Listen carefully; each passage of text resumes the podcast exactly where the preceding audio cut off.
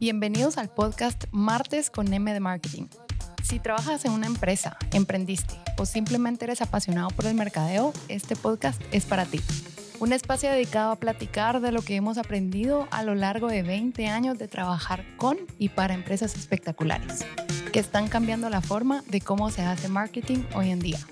Yo soy su host, Astrid Hase, ingeniera de profesión, mercadóloga de corazón y founder de Core Marketing. Empecemos. Hola, bienvenidos a otro episodio de Martes con M de Marketing, en donde platicamos un poco de consejos que los ayudarán a hacer marketing relevante hoy en día. Este es el episodio número 13 y hoy vamos a hablar de cómo hacer buen contenido. Hacer buen contenido cada vez es más clave para que la estrategia de comunicación de una empresa sea exitosa. Aunque es un tema algo subjetivo, les daré ciertos consejos que los pueden ayudar a crear contenido que tenga más posibilidades de ser exitosos. El primero, no hagan el mismo contenido para todos los canales. Cada canal tiene su propia ciencia.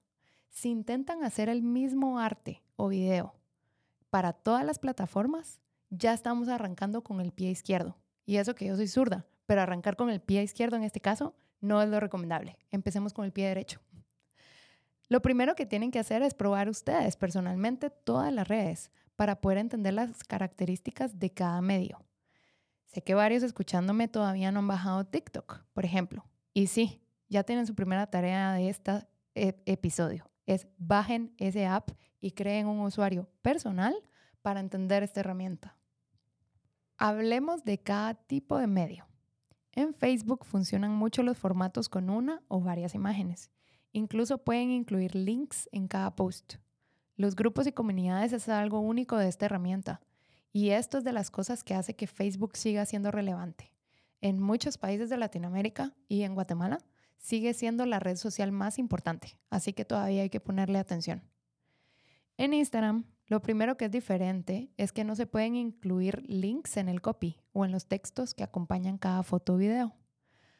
También las fotos o imágenes deberían ser más curadas. Y acá en este caso, en esta herramienta, las historias o los stories funcionan muchísimo porque tienen mucho alcance. Un tema importante es que las historias tienen formatos interactivos que se deben aprovechar y sirven mucho para generar comunidad. ¿A qué me refiero con formatos interactivos? Son estas opciones que Instagram me da cuando yo hago un post a incluir algún tipo de encuesta o algún tipo de GIF o hashtags o taguear, ¿verdad? Estas son cosas que nos ayudarán a incrementar el alcance y la interacción en este formato en específico. ¿Qué pasa con los lives en Instagram? Sí, siguen siendo relevantes, pero depende. El tema tiene que ser relevante y la comunicación previa de este live es muy importante para que más gente sepa que vas a hacer ese contenido. TikTok es un universo súper especial que no tantas marcas entienden o hacen bien. Y si lo logran entender, el resultado será espectacular. Acá consideren hacer videos que se adapten a la naturaleza de esta herramienta.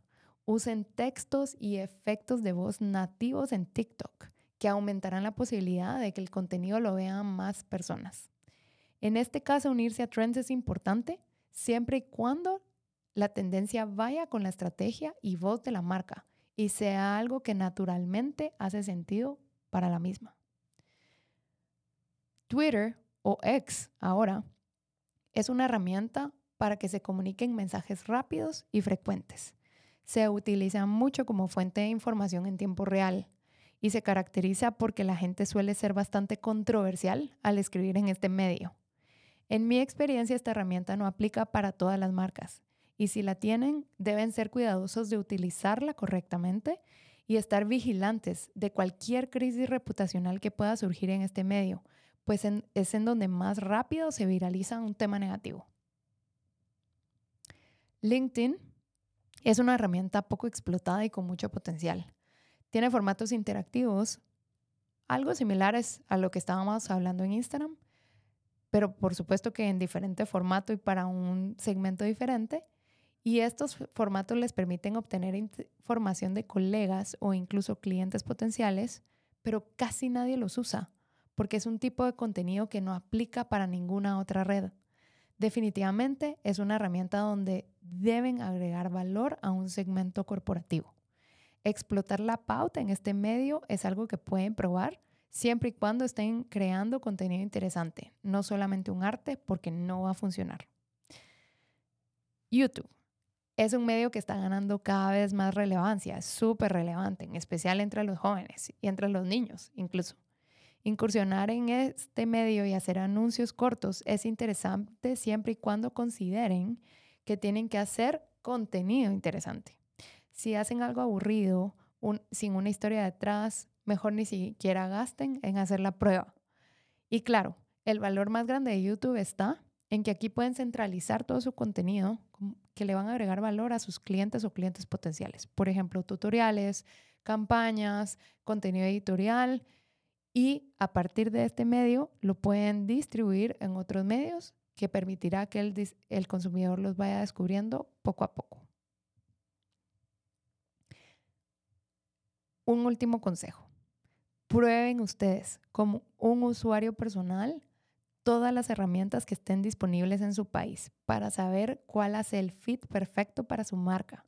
Si no las conocen, no podrán guiar a su agencia o a su equipo de comunicación hacia donde quieren llevar la estrategia de contenido, lo cual es clave para posicionar y que la gente conozca su marca o sus productos. Como siempre, gracias por llegar hasta aquí. Yo soy Astrid Hase y nos escuchamos en el siguiente episodio de Martes con M de Marketing.